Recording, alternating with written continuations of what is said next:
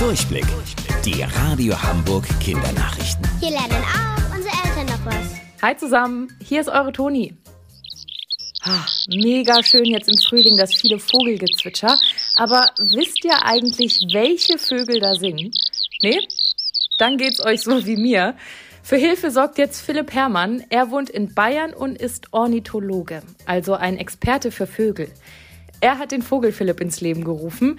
Das ist ein Service, der euch hilft zu erkennen, welche Vogelart ihr zwitschern hört. So funktioniert's.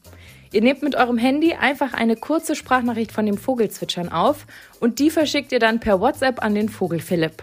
Er sagt euch dann, welcher Vogel vor eurer Tier so fleißig singt und gibt euch ein paar Infos zu dem Tier. Das hier ist zum Beispiel eine Amsel. Noch bis Ende April läuft die Aktion. Alle Infos dazu findet ihr auch bei uns im Netz unter radiohamburg.de. Über die Bluetooth-Funktion auf unseren Handys und PCs verbinden wir Kopfhörer, Musikboxen, eine Maus oder Tastatur. Aber warum heißt das eigentlich so komisch? Übersetzt bedeutet Bluetooth so viel wie blauer Zahn.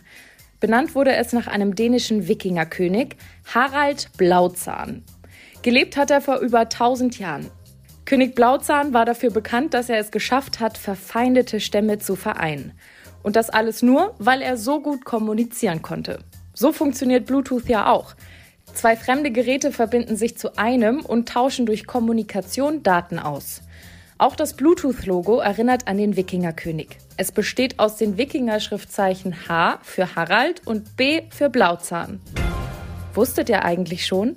Angeberwissen. In der britischen Königsfamilie ist es nicht erlaubt, Monopoly zu spielen.